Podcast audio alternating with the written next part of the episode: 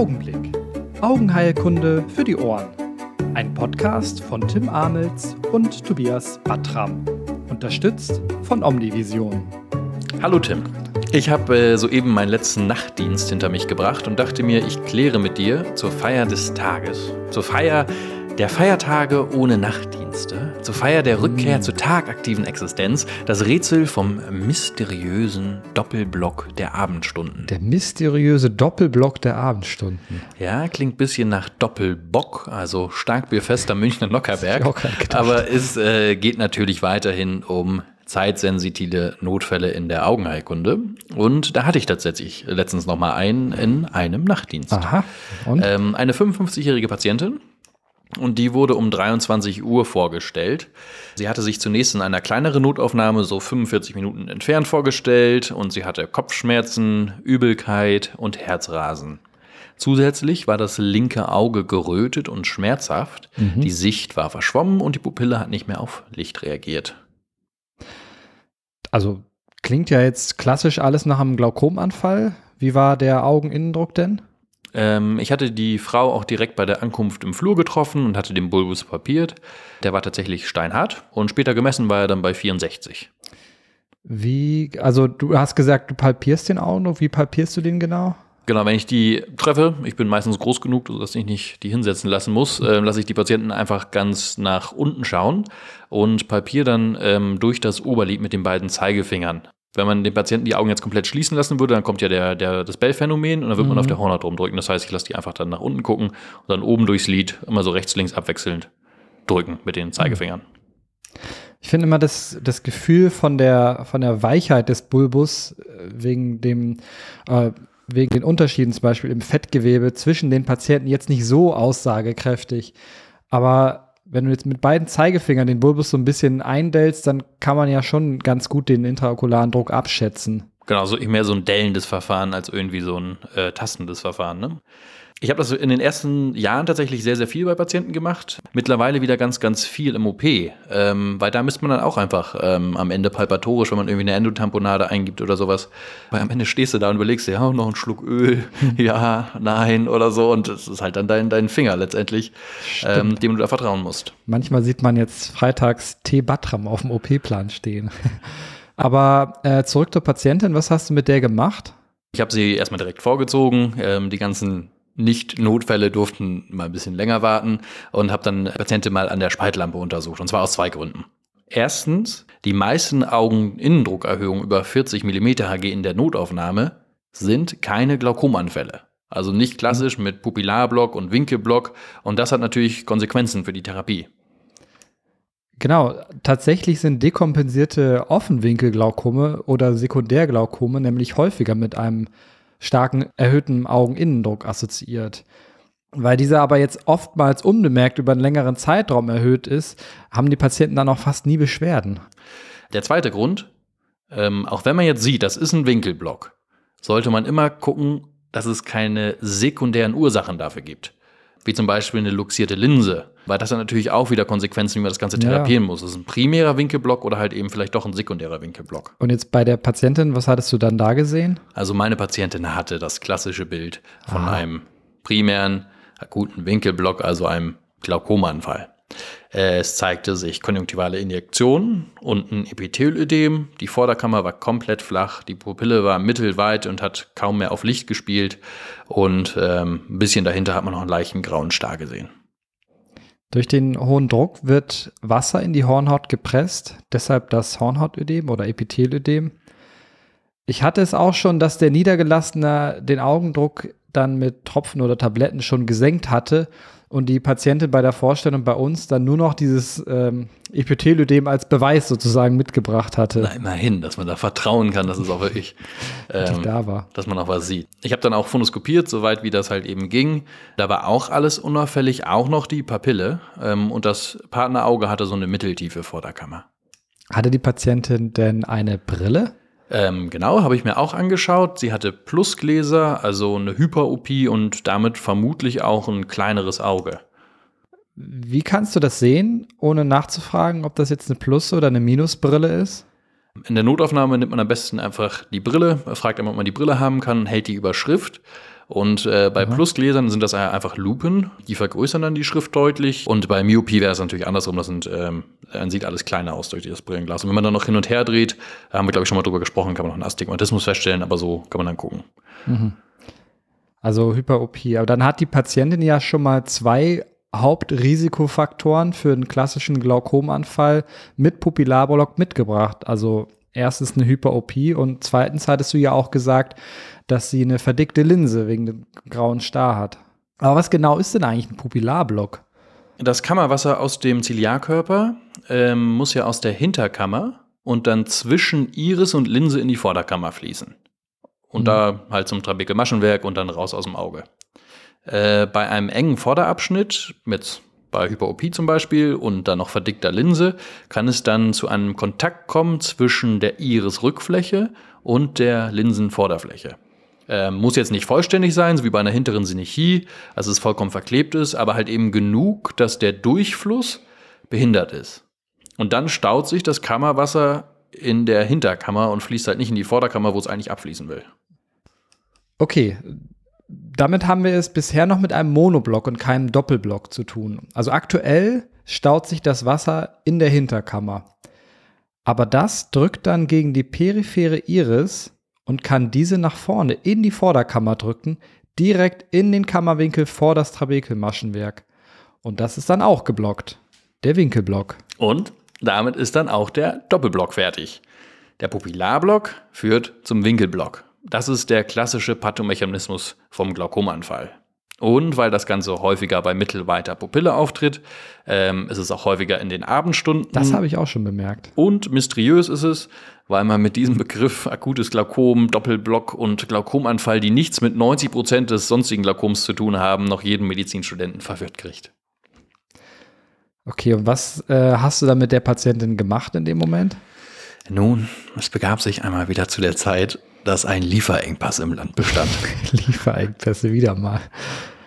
Genau. Du meinst also ganz 2021 bis 2023? Ja, ja, mal gucken, wann es wieder aufhört, ob es jemals wieder aufhört. Genau. Die European Guidelines für Glaukoma empfehlen die intravenöse Gabe von Acetazolamid, äh, 10 Milligramm pro Kilogramm Körpergewicht. Das ist aber seit 2018 in Deutschland nicht mehr erhältlich und muss aus dem Ausland bezogen werden. Letztendlich habe ich dann der Patientin zwei Tabletten Glaupax gegeben, also 500 Milligramm, was jetzt aus meiner persönlichen Erfahrung auch sehr, sehr schnell und gut wirkt. Ich hatte natürlich vorher noch gefragt, ob Allergien bestehen oder Nierenerkrankungen bekannt sind. Bei jungen Patienten soll man noch nach Schwangerschaft fragen. Weitere Nebenwirkungen sind auch unangenehm, sind ja echt so mit dem Kribbeln. Das ähm, erwähne ich auch immer.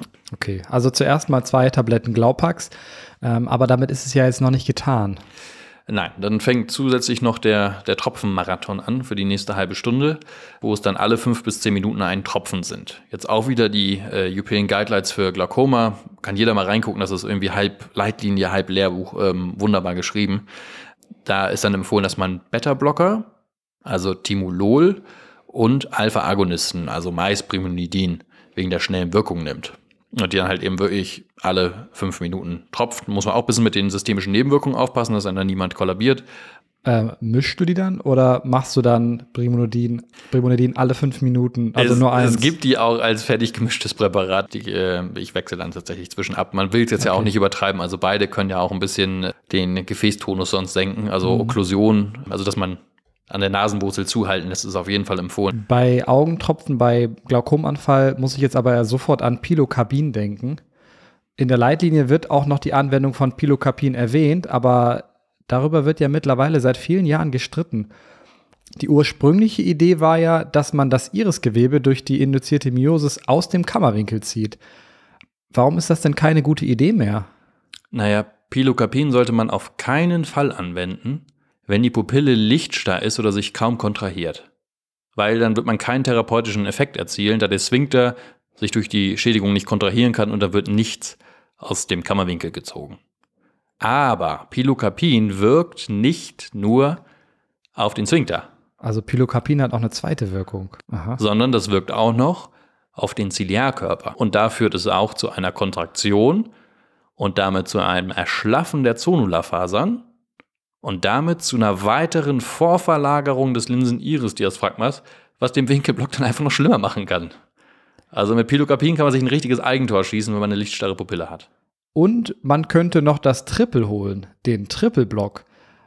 Durch eine Kontraktion des Ziliarkörpers könnte ein Block zwischen Ziliarkörper und Linse entstehen, der sogenannte ziliolentikuläre Block. Dann wird das Kammerwasser nach hinten in den Glaskörper gepresst und dort entsteht dann ein sogenanntes malignes Glaukom. Genau. Oder auf Englisch auch Aqueous Misdirection, also Kammerwasser, Fehlleitung. Äh, wenn man sich beide Begriffe merkt, hat man schon die Pathophysiologie und den klinischen Verlauf. Meistens tritt das maligne Glaukom aber postoperativ auf und muss dann auch operativ therapiert werden. Okay, also beim akuten Glaukomanfall lege ich auch immer schon Zugang, um Manitol geben zu können. Manitol wirkt ja osmotisch und zieht so Wasser aus dem Glaskörperraum, um den Augeninnendruck dann weiter zu senken. Ja. Ähm, bei meinen letzten vier Patienten mit Glaukomanfall hatte ich aber immer Glück und der Druck war nach systemischen Acetazolamid, lokalen Drucksenkern und teilweise auch Pilocarpin immer gut gesenkt. Also da musste ich tatsächlich kein Manitol geben. Die Leitlinie empfiehlt auch noch lokale Corticosteroide, um den inflammatorischen Reiz zu lindern. Mhm. Die starte ich dann aber immer erst auf Station, dass die da angesetzt werden. Jetzt in der Akutphase nicht das Wichtige. Aber vorher, bevor es auf Station geht, sollte ja eigentlich, wenn möglich, noch die definitive Therapie des Winkelblocks genau. erfolgen. Das ist nämlich die Iridotomie oder chirurgische Iridektomie. Denn dadurch, dass man eine Öffnung in der peripheren Iris macht, sei es mit dem Laser oder chirurgisch, kann das Kammerwasser dann direkt aus der Hinterkammer wieder in den Kammerwinkel fließen und diesen wieder öffnen. Genau. Bei der Laser-Iridotomie gibt es auch zwei Optionen. Man kann thermisch arbeiten mit 532 Nanometer Wellenlänge oder fotodisruptiv mit 1064 Nanometer, also Frequenz gedoppelt. Und den dadurch entstehenden Schockwellen. Wir reden primär über die fotodisruptive Variante, die auch, glaube ich, heutzutage in den meisten Kliniken zum Einsatz kommt. Bei beiden Lasern gibt es aber auch ein Problem. Also an sich ist die JAK-Iridotomie sicherer und natürlich auch schneller als die chirurgische Iridektomie, aber leider braucht man bei der JAK-Iridotomie eine ziemlich klare Hornhaut. Genau, und ähm, neben dem erschwerten Lasern beim Hornhautödem liegt die Iris beim Glaukomanfall auch direkt der peripheren Hornhauthinterwand an, sodass da auch ein höheres Risiko besteht, mal die Hornhaut zu treffen. Stimmt. Und was passiert dann? Äh, ja, wenn die Energie groß genug ist und nah genug ist, um das Endothel mitzutreffen, formt sich so eine feine, eiskristallartige Trübung, die das Lasern an der Stelle fast unmöglich macht. Frag mich jetzt nicht, woher ich das weiß. okay, und dann? Wenn man weiß, dass das Ganze nur passiert ist, weil der Patient sich jetzt zum Beispiel bewegt hat oder man weiß, dass man es in Zukunft gut vermeiden kann, dann kann man sich einfach eine andere Stelle für die Iridotomie suchen. Und wenn es halt nicht geht durch die Hornhaut, äh, dann muss man im schlimmsten Fall ein anderes Verfahren wählen. Oder wenn der Augeninnendruck es erlaubt, ist die beste Option einfach immer eine Nacht abwarten. Generell ist das immer eine gute Idee. Wenn der Augeninnendruck kontrolliert ist, muss man nicht unbedingt jetzt im Nachtdienst bei trüber Hornhaut noch eine Jagdiridotomie versuchen. Genau, die endotheliale Trübung, die dann entstanden ist, ähm, bildet sich auch innerhalb von Stunden wieder zurück, ähm, sodass man am nächsten Tag das dann auch an derselben Stelle nochmal versuchen kann. Wenn man jetzt schon fast durch ist und dann trifft man irgendwie das Endothel. Ich habe auch von einem Fall mal gehört, von einem jetzt publizierten Fall aus Japan. Da hat ein Kollege die Hornhaut mit einem Nastar verwechselt und äh, 14 Mal ein Millijoule Schüsse in die zentrale Hornhaut abgegeben. Autsch! Ja. Das ist natürlich auch. Ich habe den, hab den Hornhaut weggelasert. Was aber krass war, der Visus und die Dicke und auch die Transparenz der zentralen Hornhaut sind nach drei Jahren stabil geblieben. Also, aber die, also die Endothelzellzahl, die hatte sich sehr stark reduziert, aber fand ich trotzdem. Aber war noch klar, er konnte noch gucken. Visus ja. stabil, ja, okay. Dann haben sie auch erst nach drei Jahren publiziert, also sie wussten es jetzt nicht komplett. Man hat ja beim, beim Jagdlaser so zwei oder drei Zielpunkte. Äh, das sind die roten Punkte, die dann da erscheinen, wenn man den Laser anmacht. Und wenn man die übereinander lagert, sodass man dann nur noch einen Punkt sieht, weil die alle drei an derselben Stelle sind, dann weiß man, hier ist die Ebene, wo der Laser seinen Effekt macht. Das ist die Ebene, wo die Lichtstrahlen vom Laser zusammentreffen, dass eine akustische Schockwelle entsteht. Jetzt will man ja nicht unbedingt immer direkt an der Stelle lasern, wo man die Punkte gut sehen kann, sondern vielleicht ein bisschen dahinter. Zum Beispiel, wenn man eine Nachstar lasert, dann kann man Posterior Defocus einstellen. Das ist dann Knopf oder äh, Rädchen an der Seite, wo man die Ebene beibehält, wo die roten Punkte übereinander gelagert werden, aber die Effektebene, wo es knallt, Die ist dann halt eben 150 Mikrometer, 300 Mikrometer dahinter, was dann zum Beispiel für den Nachstar sehr empfehlenswert ist. Mhm. Insgesamt, äh, die Entfernung, wo die Punkte überlagern, hängt vom Gerät ab, der verwendeten Lupe, aber auch vom Auge des Patienten. Also es muss nicht immer so sein, dass jetzt die Effektebene in dem Auge, das ich gerade therapiere, auch die Ebene ist, in der ich jetzt mit der Spaltlampe gerade scharf sehe, sondern das ist vom Laser vorgegeben und vom Auge. Aber ich persönlich will ganz gerne sehen, was ich tue und will scharf sehen in der mhm. Zielebene. Ähm, und da gibt es so einen kleinen Trick. Dann stelle ich erstmal den Zielstrahl an, dann nehme ich die Punkte und führe die zusammen, dass ich die überlagere und dann lasse ich die da einfach mal eben auf der Iris stehen und mache ein Auge zu, stelle mir dann das Okular ein, dass es auch wirklich scharf ist in dem Bereich, wo meine Effektebene ist, ähm, mache das dann fürs erste Auge und dann fürs zweite Auge und dann kann ich halt auch genau da, wo ich gerade arbeiten will, alles ganz scharf sehen. Das, das ist ein sehr wichtiger Punkt sowieso beim Jagdlasern, finde ich. Ähm, das Wichtigste ist, dass man sich zu Anfang einmal kurz Zeit nimmt, und alles perfekt in Ruhe vorbereitet. Also angefangen bei der Sitzhöhe. Es muss wirklich, und dann Sitzhöhe muss richtig sein für den Patienten, aber für, für dich vor allem. Dann eine kuschelige Ellenbogenablage auswählen, die Okulare exakt auf euren Pupillenabstand und vor allem auf eure Dioptrie einstellen. Und erst dann, wenn alles perfekt eingestellt ist, dann ist das Lasern schon 50 Prozent leichter. Bei vielen Geräten kann man den Zielstrahl sichtbar machen, indem man die Helligkeit verstellt und hat dann nicht die Gefahr, den Laser schon äh, scharf gestellt zu haben beim Scharfstellen. Ja, sonst stiftet das gefährliche Doppelscharf noch Unruhe in der Doppelbockherde. wenn man den wenn man den Helligkeitsregler schon in der Hand hat, sollte man den Zielstrahl so niedrig wie möglich einstellen, weil man dann die Überlagerung punktgenau besser beurteilen kann. Also sonst ja, also ich mache es immer so wenig wie möglich, damit die Strahlen halt schön scharf, scharf ja. bleiben. Und der letzte wichtige Punkt, dass man sich einfach eine gute Stelle sucht für die Laseriridotomie. Von den meisten Autoren wird eine Stelle superior empfohlen, sodass der Lichteinfall durchs Oberlid dann begrenzt ist und es nicht so schnell zu Sehstörungen kommt, aber die Laseriridotomie sind meistens relativ klein, sodass die Beschwerden sich auch in Grenzen halten. Also wenn man die Iridotomie oben macht, dann schafft man ja eine neue künstliche Pupille das ist natürlich sehr problematisch. Deswegen sollte man schon eine Stelle suchen, wo das Oberlid einfach drüber ist. Das ist ja der Hintergrund. Und äh, dann kann man sich noch eine Iris-Krypte suchen, also irgendwie so eine Stelle, wo die Iris von Natur aus dünner ist.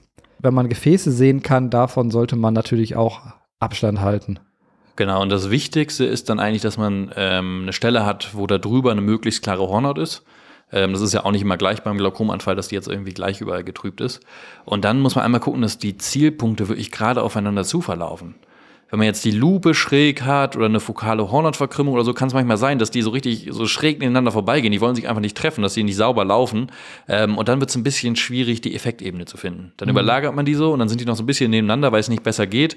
Und dann weiß man eigentlich nicht genau, wo, wo gleich der, die, die Schockwelle entsteht. Also das ist ganz wichtig, dass man da so ein bisschen mit den Punkten vorher spielt und guckt, dass man eine klare Stelle hat, die jetzt nicht komplett verkrümmt ist. Ja. Und wenn die Hornhaut natürlich an einer Stelle trüb ist, dann reicht die Energie auf der Effektebene auch nicht mehr aus, um so eine ausreichende Schockwelle zu erzeugen. Genauso wie wenn es zu einer Blutung kommt oder Pigment in der Vorderkammer ist, dann reicht die Energie auf der Zielebene eben auch nicht mehr aus. Was ich übrigens mache, wenn das so ein bisschen blutet, das Kontaktglas leicht aufs Auge drücken und dann hört die Blutung meist auch so in ein, zwei Minuten wieder auf. Ja, genau. Dann die Frage ist dann eigentlich nur, wie weit ist man jetzt mit seiner Iridotomie? Genau. Äh, zuerst fokussiert man ja, schließt ein, zwei Mal auf das Stroma, also auf das, auf das Bunte. Ähm, das geht dann wie Teppichfransen auf und weg. Ähm, und wenn es hier blutet, dann kann man eigentlich sagen, so, ah, okay, ähm, probiere ich vielleicht lieber eine andere Stelle als nächstes. Weil nach dem Strema muss man unbedingt noch tiefer gehen und äh, die Effektebene in den Bereich des Pigmentblatts bringen, also dem Verdunklungsvorhang, der hinter dem, dem farbigen ist. Ähm, und wenn man das trifft, dann sieht man so eine richtige Pigmentwolke, die dann nach vorne in die Vorderkammer gedrückt wird, durch das Wasser, was durch das Loch kommt. Und dann ist man sicher durch die Iris. Und dann muss man immer noch so zwei, dreimal schön an die Ränder davon schießen, dass man es halt größer kriegt. Und wenn es dabei jetzt blutet bei der Vergrößerung, dann bleibt die Iridotomie meistens trotzdem offen. Blutungen gehen mhm. recht schnell wieder weg, aber ich fand es doch beim ersten Mal etwas einschüchtern, als ich da in die Iris geschossen habe und dann der das Strahl eine, springt also das, raus. Genau, es kommt so ein ja, richtiger Wasserfall daraus. Ja. Du siehst so die wirklich die einzelnen Zellen und denkst, ja. oh Gott, was habe ich jetzt gemacht? Und äh, aber es ist so wenig, dass es nicht mal unten ankommt. Da ist Ja, es schon, ist ja. es schon alles wieder weg. Ja, nee, wie so ein Gartenschlauch sprudelt das aber ich nach vorne mit teilweise raus. Bei der Aufklärung äh, sage ich auch mittlerweile, dass in, also ich, wie ist das bei dir? Bei mir kommt es in 50 Prozent der Fälle zu Ja, einer bei mir phasenweise. Ich denke immer wieder, jetzt habe ich es raus, jetzt weiß ich, wie man es perfekt macht, dann habe ich wieder zehn ohne und dann kommen wieder drei mit. Ja. Also bei mir schwankt das immer. Und das ist genauso wie mit dem Nachstau. Ich war jetzt auch letztens so, ich weiß gar nicht, wie schießt man denn überhaupt noch Pits? Wie kann das denn überhaupt sein? Zack. Einen angeguckt, selber gar nicht so richtig gemerkt. Das, das frage ich mich wirklich, wie man das schafft. Nee, aber beim Nachstau einfach ein ganz bisschen zu viel Energie. Äh, da habe ich nachher drauf geguckt, immer so ganz, ganz feine Punkte waren dann da drin. Also wird der Patient niemals merken, aber da hat die Energie auch wieder gereicht, um die IOL ein bisschen äh, zu kriegen. Und äh, durch eine helle Iris kommt man viel leichter als durch eine un- dunkle Iris Ja. durch. Also zwei Schritte. Als erstes Iris-Krypte, da muss man dann durch und dann aber nochmal in der Ebene dahinter durch das Irisblatt nochmal durch. Und dann kommt so eine, diese Pigmentwolke, Pigmentwolke. den Regen sieht. Dann in dem Moment weißt du, dass du sauber durch bist.